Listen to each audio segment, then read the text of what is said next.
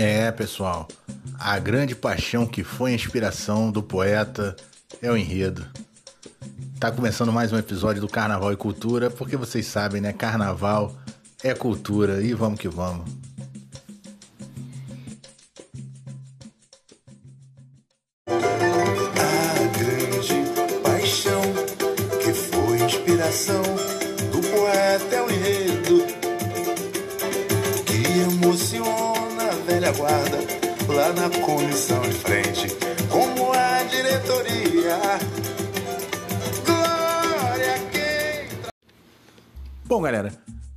É, de algum tempo nesse podcast que eu queria bater um papo com vocês sobre enredo. Sobre enredo enquanto narrativa e sobre enredo enquanto quesito, propriamente dito, do desfile de escola de samba. Até por conta de ser realmente o grande start desse processo tão complexo, é, tão difícil de você conceber e depois de você materializar um desfile de escola de samba. É, tudo começa a partir do enredo. Esse samba que tocou na abertura é um samba, é um clássico, é, que a Vila Isabel desfilou em 1984. É um de autoria do Martinho, que justamente versa sobre esse processo de concepção e execução de um carnaval. E não à toa, esse samba também menciona logo no começo o enredo. É, quando ele diz que a grande paixão e a inspiração do poeta é o enredo.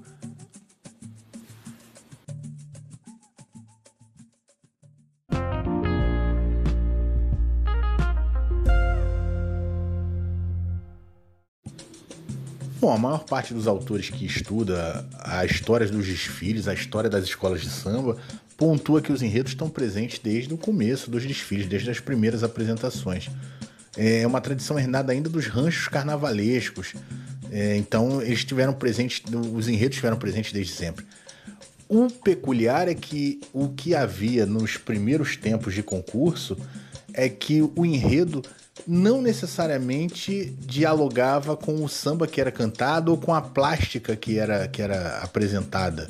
É, essa confluência entre, entre enredo, entre música e, e visual, aí há alguma discussão entre os autores, mas boa parte deles situa em 1939.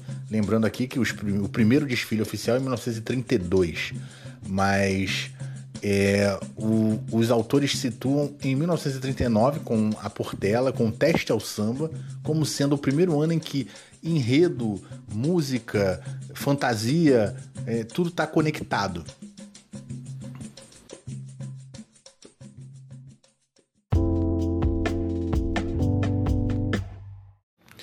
Bom, para puxar a definição mais estritamente técnica, enredo e aí notem bem, eu estou buscando aqui, a fonte é o próprio Manual do Julgador da Liesa do Carnaval de 2022. É bom frisar o ano porque esses materiais da Liesa, o Manual do Julgador, o regulamento, eles sempre sofrem atualizações de ano para ano, sempre há mudanças que são implementadas a cada ano. Bom, segundo o material de 2022, enredo em desfile de escola de samba é, abre aspas, a criação e apresentação artística de um tema ou conceito é o conteúdo da narrativa construída sobre um tema, um conceito ou uma história, que é apresentada de forma sequencial, por meio de representações iconográficas, como elementos cenográficos, que aí seriam alegorias e adereços, e os figurinos, que seriam as fantasias. Pela definição do próprio manual do julgador, seria a apresentação artística de um tema ou conceito na forma que a gente entende como um desfile de escola de samba, uma narrativa que é apresentada de forma sequencial, com alegorias e, e fantasias. É, normalmente, para se pontuar, há que se levar em conta a concepção, que é a ideia básica em si, né, o desenvolvimento teórico. Notem bem que as escolas, para apresentar seus enredos, desenvolvem materiais teóricos, textos mesmo, que são fornecidos aos jurados, e a clareza e a coerência da roteirização. É, de maneira a facilitar a compreensão, facilitar o entendimento, o enredo tem que ser compreensível para quem assiste, para o jurado que recebe materiais de apoio e até para o próprio público que não recebe os mesmos materiais de apoio que, que são fornecidos aos jurados. Então esse enredo tem que estar tá bem concebido de uma forma clara, de uma forma compreensível através do desfile, através de alegorias e fantasias.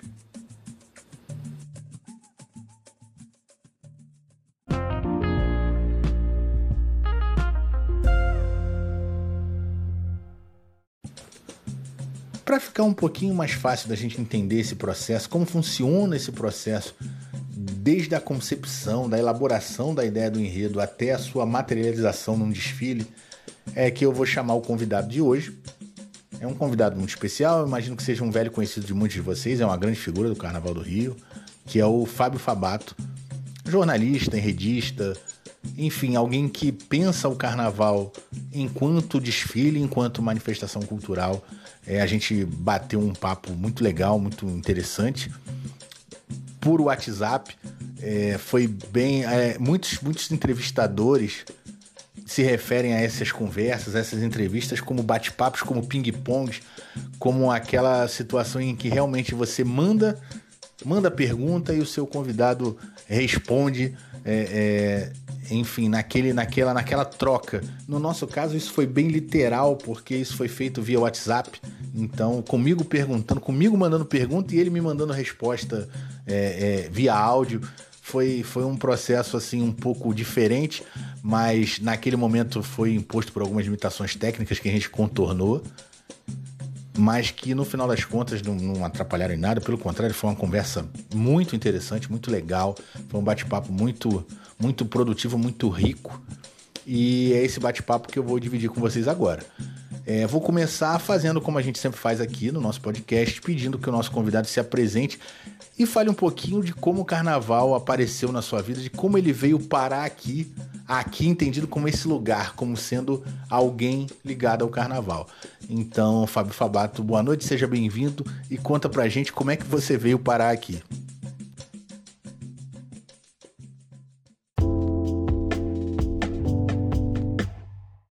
Bom, a minha história com o carnaval começa de modo familiar. Na verdade, a culpa é total dos meus pais. Eles desfilavam na mocidade, na ala Bons Amigos e também na ala do Brilhante. Eles ficavam variando, desfilavam na mocidade. É, quando eu nasci, eles estavam ali começando a desfilar junto com meus tios e alguns amigos deles é, da faculdade, é, do trabalho e tudo mais. Então, assim, a minha infância foi ver uh, um ônibus de turismo parar na porta da minha casa e de repente aqueles índios, aqueles astronautas, uh, aqueles uísques, né, porque eles desfilaram de uísque uh, em 1990 no Vira Virou, era uma homenagem aos boambeiros de 84 da mocidade. Então, assim, é, o que eu vi era aquela galera fantasiada indo combater com armas de alegria lá naquele lugar que meu pai dizia uh, que era como se fosse um palco sagrado e tudo mais que é mesmo, a gente sabe muito bem disso. E então, portanto, é, o meu pai ficava como uma espécie de correspondente dessa guerra maravilhosa. e eu e minha irmã ficávamos em casa esperando-os desfilar e voltar. E era uma época que a mocidade ganhava muito. A mocidade foi campeã em 85, foi vice-campeã em 87, bicampeã em 90, 91, vice-campeã em 92, campeã em 96. E eu peguei essa fase toda como criança e como adolescente. Então é, foi muito gostoso e natural entrar nessa brincadeira toda, porque a mocidade era uma espécie de irmã mais velha minha dentro de casa, algo cultuado pelos meus pais. Então, eu entrei nessa brincadeira toda por causa da família, porque desde novinho eu passei a respirar carnaval. Desde novinho, carnaval é parte fundamental da minha existência, porque houve um fomento familiar, vamos assim dizer. Foi um amor fomentado internamente. Bem legal. E indo para o nosso tema específico desse episódio, assim, vamos, vamos do começo mesmo, até para facilitar a compreensão, até a gente também é ouvido por gente que não é familiarizada, que não é do carnaval, enfim. É, o que, que é um enredo? O que, que é um enredo para você? É, é, qual o peso que tem o enredo nessa construção, nesse processo de elaboração e materialização de um desfile? O enredo de uma escola de samba é uma forma brasileiríssima e multiartística de se contar uma história. Ou seja, tem a ver com a expressão de algo, não é?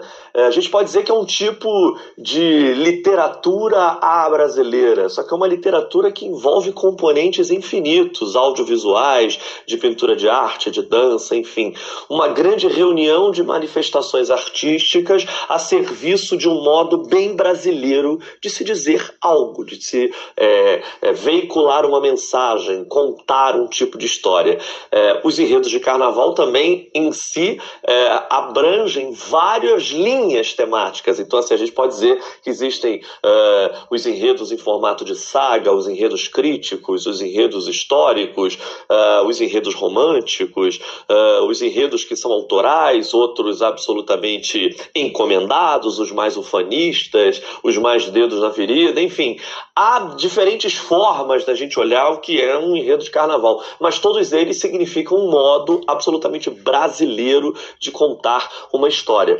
E Contar essa história significa, obviamente, é, abraçar alguns elementos para que elas sejam bem-sucedidas. É, o enredo de carnaval ele precisa, de algum modo, já que, sobretudo hoje em dia, as escolas são pequenas, há menos carros alegóricos, menos, menos alas e tudo mais, é, é, a, a gente precisa entender o enredo de carnaval como algo sintético, expressivo, é, que, de algum modo, possa passar uma mensagem sem o que eu chamo de agarrar água com a mão, ou seja, o enredo de carnaval que agarra água com a mão, ou seja, se pretende dizer algo, mas a coisa escorre entre os dedos, é basicamente um enredo frágil. Então, há que haver algum tipo de síntese né, é, dentro de todas essas manifestações artísticas que são contempladas na forma de se contar essa história para que uma escola de samba seja bem sucedida. No geral, é, os enredos de carnaval que são bem sucedidos também lidam com um tipo de contexto de época bem exprimido. O que, que eu quero dizer? Desde 1932, quando houve o primeiro concurso, as escolas, de algum modo, conversam com o entorno. E os enredos de carnaval que exprimem, de qualquer modo, seja com um abraço, seja com a crítica, seja com uma reflexão, de todo enredo de carnaval que pensa o que está no entorno, ou seja, os diferentes contextos de época, no geral, é, fazem com que as escolas de samba que os abraçam, abraçam esses tipos de enredos, estejam melhores conectadas com o entorno e, e, e, e sejam melhor compreendidas pela plateia. Então, o enredo de carnaval é um diálogo franco e direto e brasileiríssimo com aquilo que está acontecendo no momento. Por isso que a gente não pode dizer assim, ah, os enredos de natureza africana que pontuaram o carnaval de 2022, vai ser uma tendência para sempre? Claro que não. É, eles foram importantes no momento em que havia a necessidade de combate à extrema-direita, que ora está no Brasil ainda, que já esteve na prefeitura do Rio de Janeiro. Então as escolas usaram as suas, as suas armas essenciais, ou seja, sua formação histórica preta, o fato de que elas tocam para orixás, justamente como uma estratégia de defesa. Agora, não existe uma arte final de enredo de escola de samba. Eles conversam fundamentalmente com o entorno e assim continuará sendo e normalmente quem exprime o entorno é, de modo certeiro é quem vai se dar bem no fim das contas. É, para quem não sabe, o Fabato tem uma experiência muito legal com a produção de enredos e, e de sinopses para a Mocidade Independente de Padre Miguel. E até em cima disso, Fabato, que eu queria te perguntar como é que é isso, como é que opera na tua cabeça você vê uma criação artística em cima da, do, da tua criação, em cima do material que você produziu. Eu acho que no caso da sinopse isso é mais evidente, né? Você vê o compositor compor em cima, né? Fazer a música, com fazer o samba em cima do, do, material que você produziu. Como é que é ver isso sair da tua, da tua prancheta, da tua criação, da tua, do teu papel, para isso virar, de repente, virar um samba? Como, como é que é isso? É, a produção de uma sinopse de carnaval, ou seja, o texto base que é levado aos compositores e que vai gerar os sambas que serão os concorrentes, é uma coisa muito doida mesmo, né?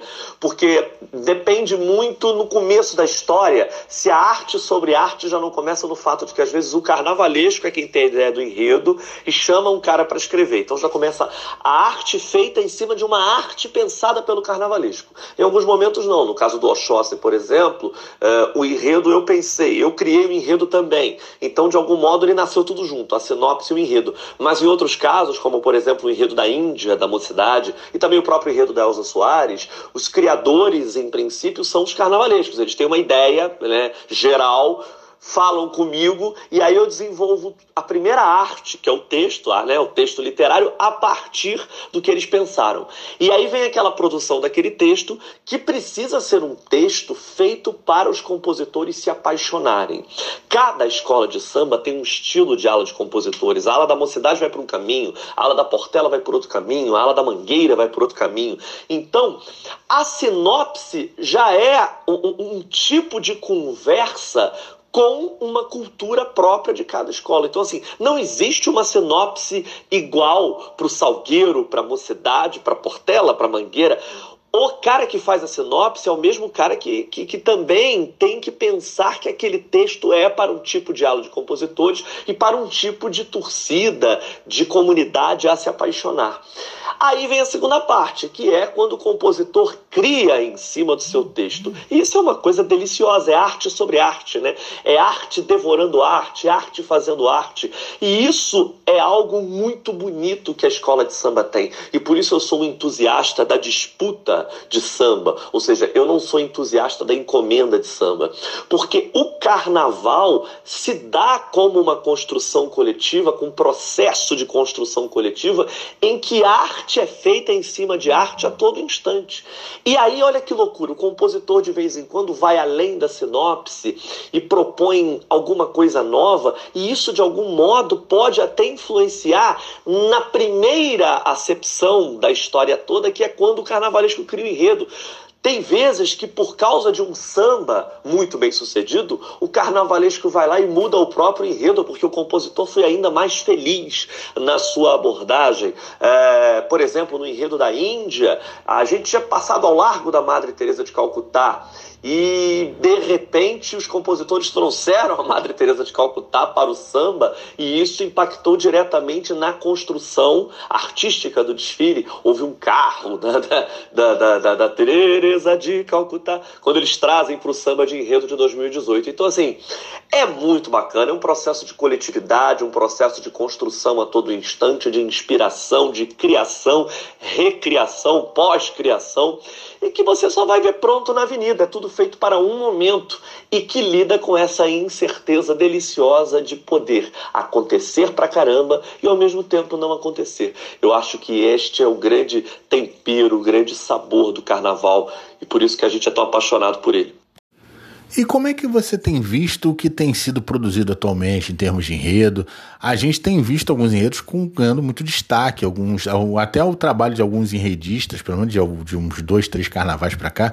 Como é que você está vendo? Essa, você também tem essa impressão de que o enredo parece ter ganho um, um peso diferente de alguns anos para cá, ter ganho um destaque maior? Como é que você está vendo o momento atual do, do quesito? Bom, o momento atual do, do quesito enredo é um grande momento, porque eu acho que é o quesito que hoje está no protagonismo mesmo do carnaval juntamente com o samba de enredo. É, tudo aquilo que a gente espera é uma história bem contada. E hoje em dia as histórias estão muito legais, muito em parte pelo contexto atual de opressão das escolas de samba. As escolas de samba tiveram que beber nas suas fontes criadoras, tiveram que beber na sua tradição de contarem bem uma história para que pudessem sobreviver, já que elas foram muito atacadas, estão sendo ainda, mas muito atacadas uh, por críticas uh, absolutamente racistas de cunho religioso, ou seja, o evangelho querendo massacrar a Curimba, seja porque os próprios governos fomentaram essa crítica. Nós tivemos recentemente uma prefeitura, uma gestão de prefeitura do Rio de Janeiro, anterior à atual, que tinha um projeto deliberado de destruição das escolas de samba. Um fato. Então, as escolas de samba tiveram de beber na sua fonte original, ou seja, no, no, na capacidade criadora, criativa, de inventividade para que pudessem sobreviver. E também na sua capacidade de falar da própria pele, da própria história, das próprias vivências formadoras. Então, o momento é muito bom para o quesito enredo. Curiosamente, quando o Brasil está bem politicamente, como aconteceu, por exemplo, no governo Lula, né, no início da década de zero, nos anos 2000, os enredos não estavam tão Porque, como no geral a economia estava bem e nós tínhamos um país crescendo, as escolas de samba não tinham a necessidade de gritar certas urgências. E aí até serviram como plataforma né, de marketing para prefeitos e governadores esbanjadores. Né? Houve uma chuva dos, dos chamados enredos CEP, né? enredos eh, cidade, estado, país, e também de enredos ligados a, a empresas, como por exemplo a Danone, que uma vez patrocinou o Porto da Pedra, uma coisa absolutamente grotesca do ponto de vista cultural e daquilo que nós entendemos como contar uma história de modo legítimo na Marquês de Sapucaí. Então, assim, é nada, ou seja, é, não existe uma, uma régua única para as coisas. Normalmente, se o contexto está legal, os enredos não, não, não chegam a ter aquela pimenta tão gostosa. Mas se o contexto está opressor, é ali que as escolas vão gritar e os enredos vão pulsar. Então, assim, a pulsação atual dos enredos vem muito do fato de que hoje nós temos um contexto governamental muito perigoso para as escolas, é, com a, a, a supressão de, de, valores humanitários, ou seja, a gente vive num país hoje em que a extrema-direita domina de modo vil esse país, de modo muito complicado, e as escolas de samba precisam gritar as suas urgências, já que elas são muito atingidas por toda essa opressão. É, galera, infelizmente a gente está chegando ao final desse nosso papo. É, te agradeço, tá, Fabato? Muito obrigado aí pela tua presença, pela tua participação. É, vou, como é praxe aqui, vou deixar aberto aqui esse finalzinho, esse microfone para você, sei lá, mandar aquele abraço, se despedir, enfim, dar o teu recado aí para a galera que está ouvindo a gente. Bom, queria agradecer, Mauro, e a todos pelo convite para estar aqui com vocês. É um prazer sempre falar de carnaval, é um prazer contar é, boas histórias através das escolas de samba. É, eu gosto muito, eu gosto muito de participar de tudo isso, eu gosto muito de ver uma escola de samba e toda a coletividade que envolve uma escola de samba espichada naqueles 700 metros da avenida, é, gritando, berrando, é, exaltando é, as propostas mais importantes desse país tão multidiverso. O carnaval é um orgulho completo nosso, nós temos que louvá-lo sempre, porque é uma forma brasileiríssima de refletir sobre os caminhos e descaminhos do nosso complexo, desigual e ao mesmo tempo rico e belo país. Então, assim, o carnaval nos permite, como um grande divã coletivo, um grande, um grande é, divã grupal, vamos assim dizer, analisar, é, processar o país e seguir ano adentro, né, a partir ali do mês de março. Tanto que a gente diz que o ano só começa depois do carnaval, eu vejo como uma verdade, porque antes a gente precisa, precisa daquela, daquela análise, daquela reflexão analítica que só o divã da Sapucaí nos proporciona. Então, assim, um prazer falar com vocês, tá bom? É, muito carinho pelo trabalho, obrigado mesmo, e vamos que vamos, sempre defendendo a bandeira da cultura popular. Um grande beijo. Sigam lá nas redes, no Twitter, arroba Fabato, no Instagram, arroba Fábio Fabato. Um grande beijo e vamos que vamos, porque sempre vai haver um carnaval. E nós temos o carnaval como a nossa salvação e o nosso deleite e afeto sempre. Um beijão!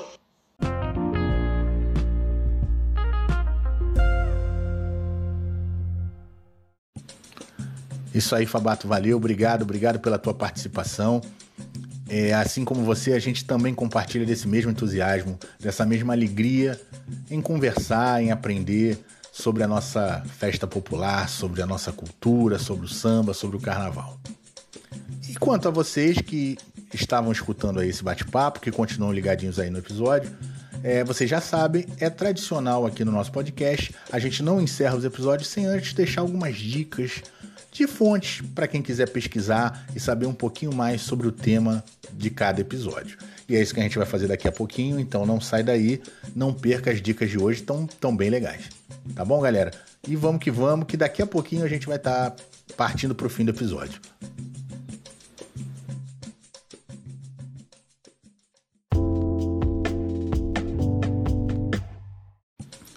Bom, pessoal, então é isso. Estamos chegando ao final de mais um episódio. Esse é aquele momento em que, antes de nos despedirmos, a gente deixa umas dicas para quem quiser se aprofundar um pouquinho mais nas temáticas que a gente abordou no episódio. É, as dicas que eu vou deixar hoje são dois livros que versam exatamente sobre o tema enredo em escola de samba. Né? O primeiro deles é, inclusive, uma obra do nosso próprio convidado de hoje, do Fábio Fabato, é um livro do Fábio Fabato escrito em parceria com Luiz Antônio Simas, que também é outra figura recorrente aqui nas nossas sugestões bibliográficas, visto que é um grande conhecedor dessas temáticas, é, carnaval, cultura popular, samba, enfim.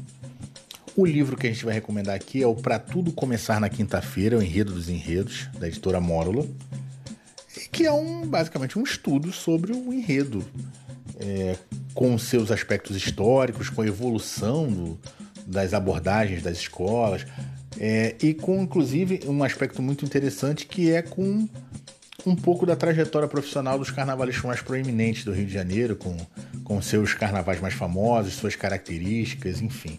É bem interessante, assim. É, fora todo o conteúdo, também é uma leitura bastante agradável, ele é, ele é, é bastante bem escrito. É uma dica bem, bem preciosa para quem quiser conhecer mais sobre isso.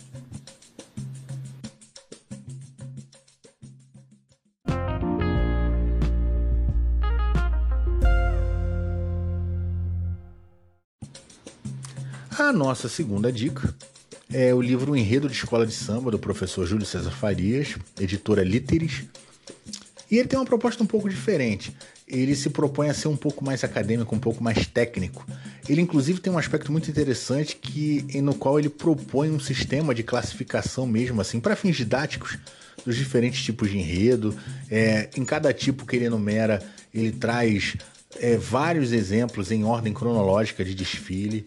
É, ele é muito útil para pesquisadores. Eu, eu utilizei, inclusive, no meu TCC de faculdade.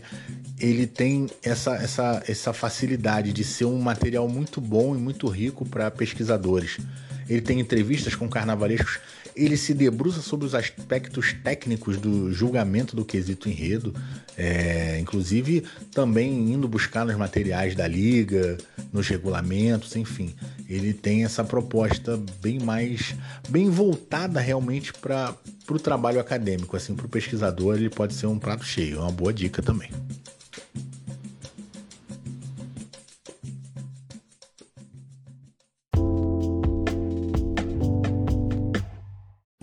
E é isso aí, galera. A gente fica por aqui. Esse foi mais um episódio do podcast Carnaval e Cultura. Porque, como vocês sabem, a gente nunca deixa de lembrar: Carnaval é cultura. Tamo junto. Fiquem com a gente aí. Semana que vem tem mais episódio. E é isso. Sempre nessa trincheira na defesa da nossa cultura popular, do carnaval, do samba. E para isso a gente conta com vocês. Lembrando que a gente tem o nosso site www.carnavalecultura.com.br, onde vocês vão encontrar textos de análise, vídeos, é, links para os nossos, nossos nossas plataformas de financiamento coletivo para você que quiser apoiar o nosso trabalho. Enfim, todo um conteúdo feito aí especialmente para vocês, galera. Um forte abraço e sigam a gente nas redes Mauro Portela Cultural no Instagram e Cultura Mauro no Twitter. Forte abraço e até a próxima. E vamos que vamos.